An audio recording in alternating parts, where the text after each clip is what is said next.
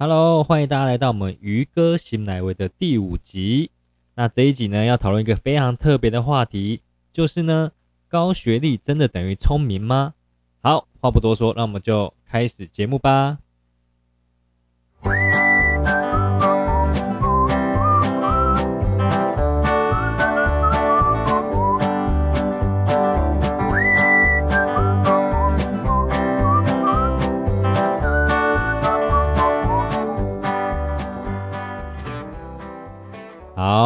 又回到我们鱼哥新乃威的节目啦，很感谢大家的收听呢，因为我发现说很特别，因为 podcast 真的蛮神奇的，我竟然发现到有日本跟加拿大的听众在听我的呃节目这样子哈，虽然我不知道你是谁，但是我觉得这个感觉蛮特别的，就是呢，我们可以在空中互相去交流，然后呢。什么的交流，新的交流这样子哈，好，那总之我觉得蛮特别的啊。那跟大家小闲聊了一下，那这一集呢，主要跟大家探讨的就是高学历真的等于聪明吗？那我会用几个观点来探讨这个问题哈。因为呢，我自己有自我介绍过嘛，我之前在台湾的呃大学，在台湾的成功大学，然后呢研究所是在台大读书，所以基本上应该都是算台湾的前几名的学校嘛。所以呢，这前几名的学校呢，就是我也会去观察这一些学生的差异，还有他们的学习的态度等等的。好，那首先呢，要先跟大家聊聊，就是那什么叫聪明？好，一般来讲，我们台湾对人家聪明，就是考试考很高分嘛，哈，或是你可能在处理事情上面，呃，反应蛮快的，或是你可能会想到一些别人没有想到的一些解答的方式，哈，可能就是聪明。所以。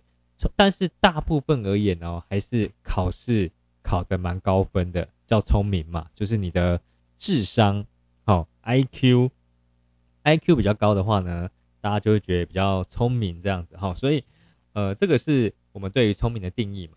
但是呢，实际上在生活上，你觉得聪明真的是这样子吗？是不是有时候不太一定？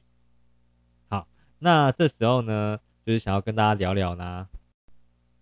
那第一个问题呢，我们来聊聊高学历的原因呢？哦，你觉得高学历的人呢，是因为爱学习，还是他比较会考试，就是考高分这样子？哈，这那第二个，我们来聊聊，就是哎，除了学校的书啊，他对于其他尝试了解吗？好，那第三个，我们来聊，那在台湾的高学历呢，又代表了什么呢？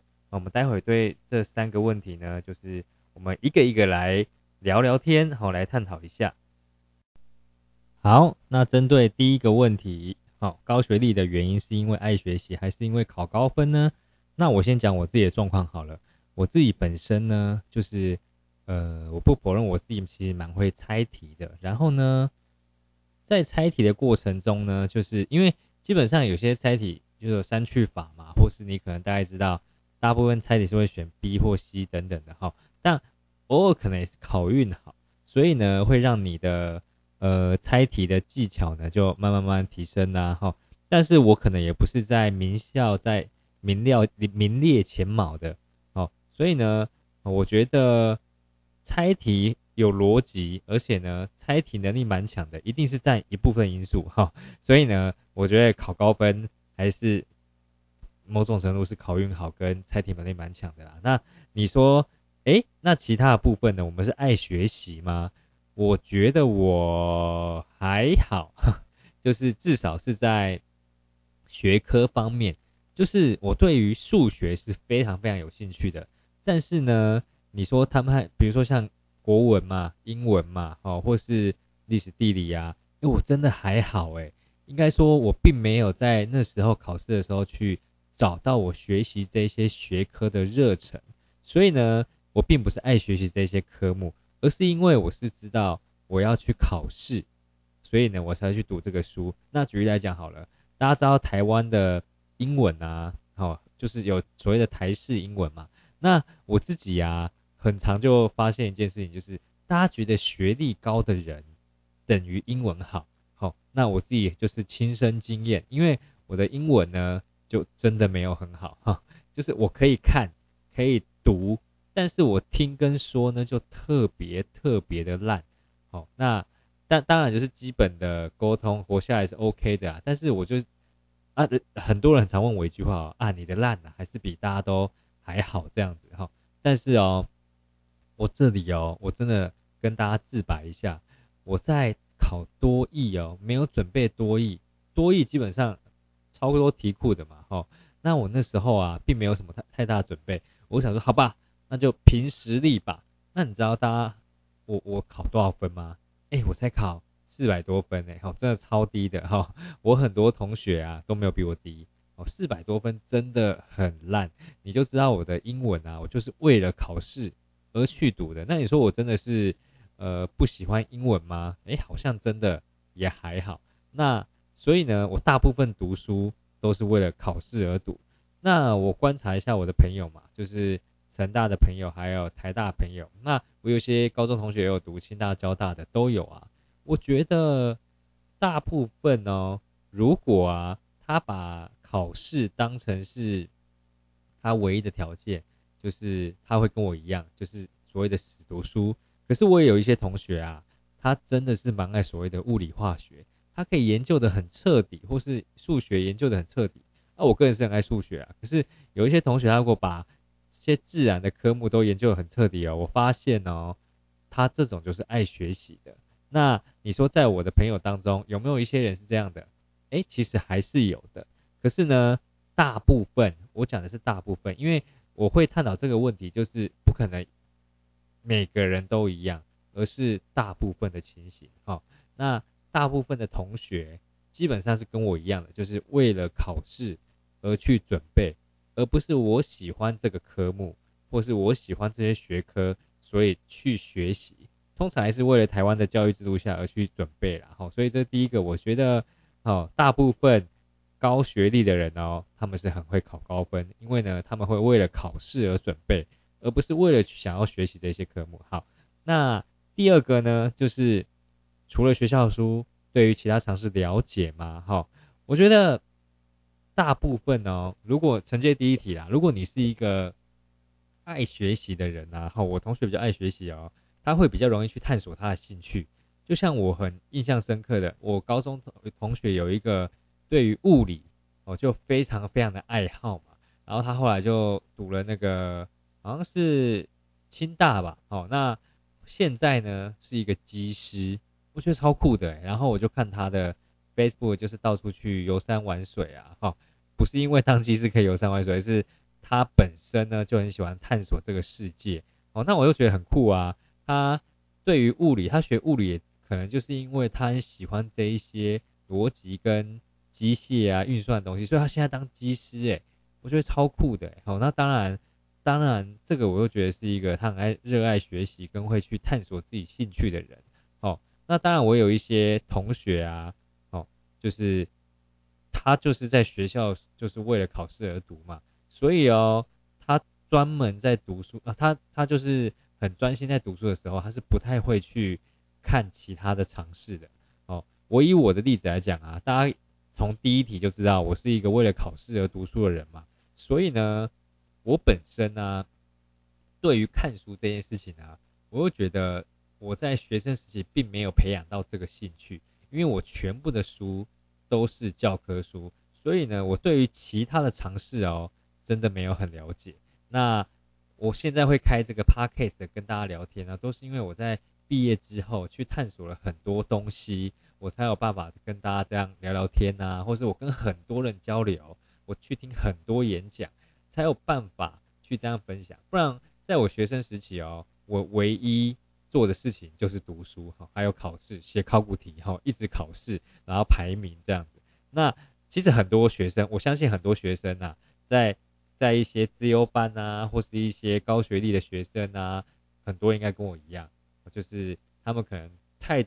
大部分的时间是专注于学校的学科，因为考试压力太重了，而且呢，你一定要把分数考高，你怎么可能还有时间去学习其他科目呢？除非你，除非你自己就是天资聪颖，你可以同时学学校的东西，又可以学课外读物。好，但是我目前看起来啊，就是我在学习观察是不太会有这种状况的哦。但是哦，这时候我就要举例了哈。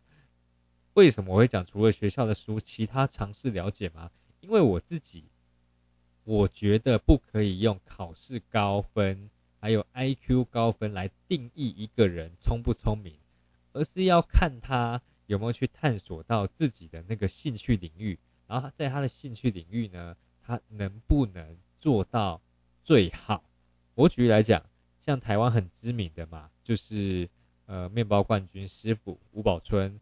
他的本身学历也没有很高啊，然后呢，他甚至是有一些研究所，本来还不能读诶。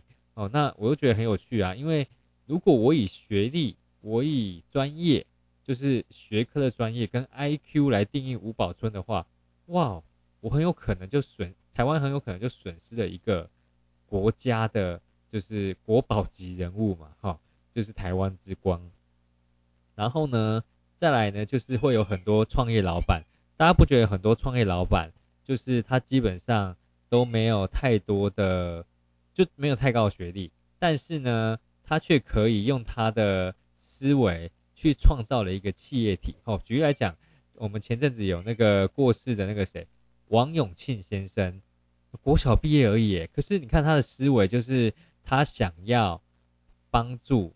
就呃不是他想帮助啊，他想要创造一个企业体嘛，所以呢，他在中间过程中啊，并不是靠他的学历或是靠他的学科培养出来的能力去做，而是呢，他真的去观察社会的大家的需要，还有他客户的需要而去做这件事情。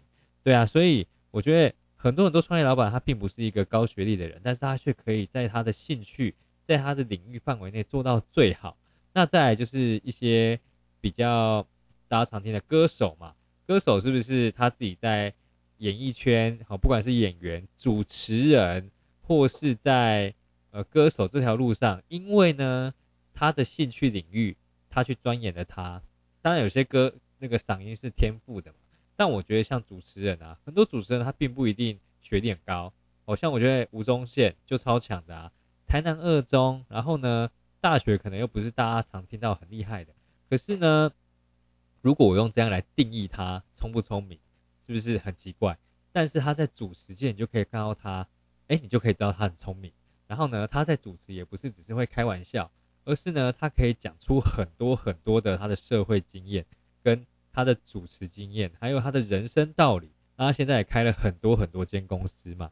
那呃，在第二题呢，我就觉得说，以这个角度而言啊。如果我可以在其他尝试跟其他领域啊去探索自己的兴趣的这一群人啊，他其实也是蛮聪明的人嘞，而不是他只他只会学校的教科书，或是他只是在台湾考的很分数很高，读名校才叫真正的聪明啊！而且呢，大家有没有一些经验，就是呃，你的朋友，如果你今天是高学历的，你有没有觉得有时候其实生活上蛮白痴的哈，就是你可能不太会处理自己的一些生活杂事，因为你大部分时间都在读书了嘛。那我可以说你很聪明嘛，哦，可能我在呃读书方面可以，但生活上为什么变生活白痴呢？那是不是基本上这个定义好像就怪怪的嘛？哦，那再来，你有没有看到有一些你其实生活周遭在台湾所谓的私立学校或是比较后段的学校？他基本上也都可以赚超多钱的，哎，他有可能只是因为对于台湾的这一些呃学科，比如说数理、国文、英文、化学、物理、历史、地理这一些，并没有很有兴趣。他有兴趣的呢，是他的兴趣领域的东西，好，比如说烹饪，好，比如说跳舞，或比如说一些手工艺品。那他对这些，所以所以他可以在这这边去。探索自己想要的东西，但是呢，他很容易在被很多台湾的教育就会变成说，诶，他并不是一个聪明的人。好，那这时候就要打个问号了嘛？那什么叫做聪明呢？哦，这个就是有没有觉得我谈到这边，你就觉得好像是一个很鬼打墙的一个论点跟一个话题，但没有错啊，因为本来就没有一定的答案，而是你用什么角度去观看这一件事情。好，那。最后一个第三个呢，就是我想要跟他聊聊，那在台湾的高学历又代表什么呢？哦，那我自己观察啦，在台湾的高学历啊，哦，第一个呢，因为我为什么会这样观察？因为并不是说我刚才讲的会读书的人就一定是生活白痴，或是其他的地方不去探索，他还是有某某种程度的个人特质的哦。如果今天呢，你在台湾算是台青教城，或是比较呃会读书的这一挂的哈，我自己观察啦，高学历的代表啊，第一个他专注力比一般人强哦，这是一定的，因为呢，他可以在一些因为因为课本大家都一样嘛，哈。学科大家都一样嘛，因为他专注力很强，所以他可以有效率的去把这一些大家都一样的书本去把它啃完，哦，去把它读完，然后读到脑海里面去这样子。那我觉得这个是专注力很强才做得到的事情，因为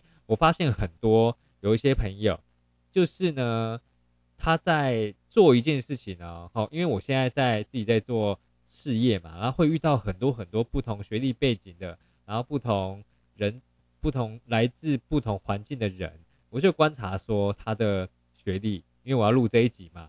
其实我已经观察很久，就他他的学历呢，跟他的处事态度呢的差的那个差异性在哪边？我又发现说，哎，专注力真的有差哎。那在第二个就是持续力了哦。如果我今天很专注，那大家都可以很专注哦。可是呢，你可以专注一个小时。还是你可以专注两个小时，甚至呢，你可不可以专注一个礼拜，还是两个礼拜，还是一个月都不知道哦。但是呢，我观察的就是蛮多人啊，在做一件事情的时候啊，像像我们我我自己啊，会观察到，而我们有一些伙伴啊，他自己在可能在会每一天去讲自己今天做了哪一些事情嘛的，我们会有一个那个量化表。哎，有一些伙伴他就可以一直持续的做，哎，有一些伙伴呢他就三天做一次，有一些伙伴呢他可能就一个礼拜做一次，那蛮酷的哎。那我就觉得这个专注力跟持续力呢，通常高学历的人比较高一点。那为什么呢？我觉得这归跟也归咎于台湾的教育制度啦，因为你可能就是要短期的冲刺去考指定考科嘛，或是大家以前考过联考嘛。基本基本学历测验啊，这一些都是需要长期有计划的专注读书，哦，而且这是需要不断的持续。你如果没有持续力，没有专注力，你不太可能考上前面的名校的，哈。所以我觉得这个也跟台湾的教育制度有关系。那如果一个人专注力跟持续力是够的啊，基本上他套用在其他的事业上或是工作上也是加分的。所以我觉得这个是。在台湾的高学历，它有一个特质哈。那再来呢，第三个特质是什么呢？就是理解力蛮高的哈。因为因为他很会考试嘛，所以呢，他对于因为考试最需要什么样理解问题是什么嘛？哦，就是比如说数学题哦，物理、化学、历史、地理、国文、英文哈，都会有很多的选择题、是非题、问答题，对不对？哦，甚至还要写作文的。那如果你理解力不高，你怎么可能去回答出答案呢？然后你可能就连题目都看不懂。但如果你理解力够高的时候呢，你就可以很快速知道这一题在问什么，然后去解答嘛。所以我觉得理解力跟这个 考试制度也是蛮有关系的。哈，所以我觉得第三个是他们特质是理解力高。那再来呢，第四个就是逻辑思考能力相对比较强。那这个可能比较偏向是理工科的。哦，因为我发现理工跟社会又不太一样了，比较偏理工科的这一卦呢，逻辑思考能力，就他可能脑海里需要一些 SOP 啊，逻辑思考能力蛮强的，前因后果都要搞清楚。但是呢，如果比较偏社会或是比较呃文艺这一卦的呢，哦，他们可能比较网状性的思考，可能感性大于理性哈。那但是呢，我我先讲那个理工科的逻辑思考比较强，然后呢。所以，因为逻辑思考能力比较强嘛，所以他们在遇到问题的时候呢，会比较理性跟逻辑化的去看待它。那这就是我觉得，诶，在高学历代表，那他们可能是理工科的这一方面，基本上也是蛮厉害的。所以这个在套用在他们可能是未来是工程师，哦，是不是就蛮受用？因为工程师都是比较，所以为什么大家都觉得工程师比较理工脑哦，或是呃比较理性，通常都是男生等等的哈。这我都觉得是跟我们的教育制度有蛮有关系的。那在那当然也有很多很多的女生，她也是那个逻辑思考蛮强的嘛。那这都是我觉得在高学历代表理工方面的一个代表。那还有另一卦，我觉得反应快，反应快也是所有人都会有的。就是呢，我今天在做事情啊，我可不可以举一反三？哎，这个我觉得跟你的前面的理解能力啊，哈，还有逻辑思考都蛮有关联性。因为理解能力高，逻辑思考能力强，你反应自然就很快了嘛。所以我觉得。反应快也是一个特质，那再来哦，还有一个特质呢，就是想办法的能力。因为我会去举一反三，我会去反应快，我会去逻辑思考。当然呢，我遇到问题呢，我会想办法解决嘛。好，我遇到，比举例来讲，呃，可能遇到一个没有没有发生过的事情，哦，比如讲，我讲 p a r k c a s e 就好了 p a r k c a s e 这个东西啊，哦，如果今天。如果今天呢，同样都是没有兴趣的人在了解这个事情啊，我觉得通常逻辑能力好的、理解力强的，他会去研究这个东西，研究的很彻底，然后呢去把它用到好。但是呢，如果理解力不高的或逻辑思考比较弱的，他可能用到一半就放弃了，因为这是一个对于台湾来讲是一个蛮新的一个平台嘛，那他就不太会去想办法解决它。可是呢，我觉得大部分哦，只要理解力跟逻辑思考强的，他就会想办法去解决这个问题。好，那最后一个问题是什么呢？啊，不是最后一个问题，最后一个特质是什么呢？就是大部分高学历代表的啊，比较积极这样子。哈，那积极可能也分也分不同学校会有不同差别啦。哈，第一个可能是对于问问题很积极。那我举个例子，我在成大读书的时候啊。不管上通识课，或是上呃系所的课程，或是外系的课程，哎，很少看到有人会举手发问。就台上老师说，哎，台下有没有什么问题呀？通常没什么举手。可是呢，我在台大修课的时候啊，我发现说，哎，真的会有人举手。哈，我那时候蛮惊讶的，因为台湾的学生很多都比较害羞嘛，或是比较不好意思表达自己的意见。好，那后来就发现说啊，哎。原来蛮多高学历的人啊，尤其是台大的学生哦，都蛮积极的去表达自己的想法和意见。那这个我就觉得很棒啊，这就是对于他的求知欲望强，而且对于他想要了解的事情呢，他是非常积极的去，呃，那叫做积极的怀疑论者，就是我很想要知道，就是我你这个问题的答案到底是什么哈。有的人是消极的怀疑论者，就是我可能知道有问题，但是我不会想要举手跟你讲，也不会想要表达我的想法。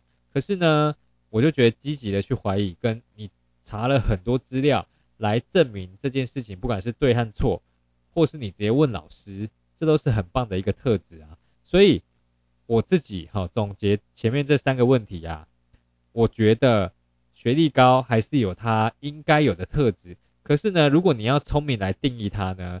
基本上可能就没有那么的恰当，因为呢，很多学历高的人呢，高学历代表的人呢，他可能在人际关系、在沟通，甚至在情商、好 EQ 方面，还有抗压性啊、时间管理啊、跟人的应对进退啊，并没有那么的强哦。我曾经认识一个非常非常厉害的人哦，就是他在他在台大读电机系。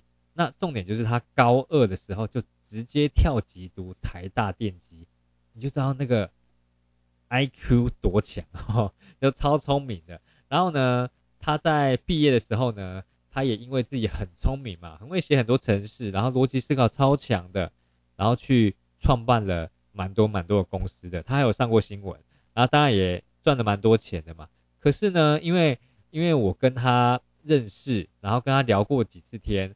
我就发现呢，他在与人的聊天沟通，还有一些应对进退啊，就真的是蛮弱的哦。就是他不太会去察言观色，他也不太会去了解你在想什么，他也可能也没有缺乏，就是缺乏同理心这一块。那他呢，就是在这个人际关系上面呢，就是可能以聪明程度来讲的话，可能就趋近于零这样。可是他在写程式这方面啊，他在创办一个很厉害的公司和一个城市软体哦，他要自己可以从从自己的那个逻辑思维去创造一个软体这方面哦，他的聪明程度一定是一百分。所以你看哦，如果今天呢，我要说这个人聪明，可是他可能自己的人际关系一团糟，或是自己的跟人家沟通能力很糟，那你有没有觉得？你想要成为这样的人吗？哦，可能有人想，可能有人不想，因为可以赚很多钱嘛。可是他在人际关系并没有那么的恰当，哦，所以你去想看看哦，大家去想看看哦。今天呢，不管我们是高学历或是学历一般般，其实都不是最大的重点。最大的重点啊，就是想要跟大家讲的啊，还是要去培养自己除了台湾教育制度以外的东西，哈。就是我们的软实力啦。那所以呢，今天呢就跟大家分享到这边。好，希望大家对于高学历等于聪明这件事情呢，好，可以用另外一个角度来思考。我们不是只有看到他的成绩，或是看到他的学历，甚至看到他的呃 I Q 很高，就觉得他是聪明。你可以从另外一个角度看，从他是不是会与人相处、沟通能力、E Q 高不高，然后人际关系强不强。再来决定这个人是不是真的很聪明，因为现在企业，我我前几集有讲嘛，企业呢并不是只看你专业跟看你学历的，他也需要看这一些软实力的东西。好，那这就是今天呃鱼哥新来维的第五集啦。那希望呢这个呢有帮助到大家哦的一些思考的东西。那我们下次见喽。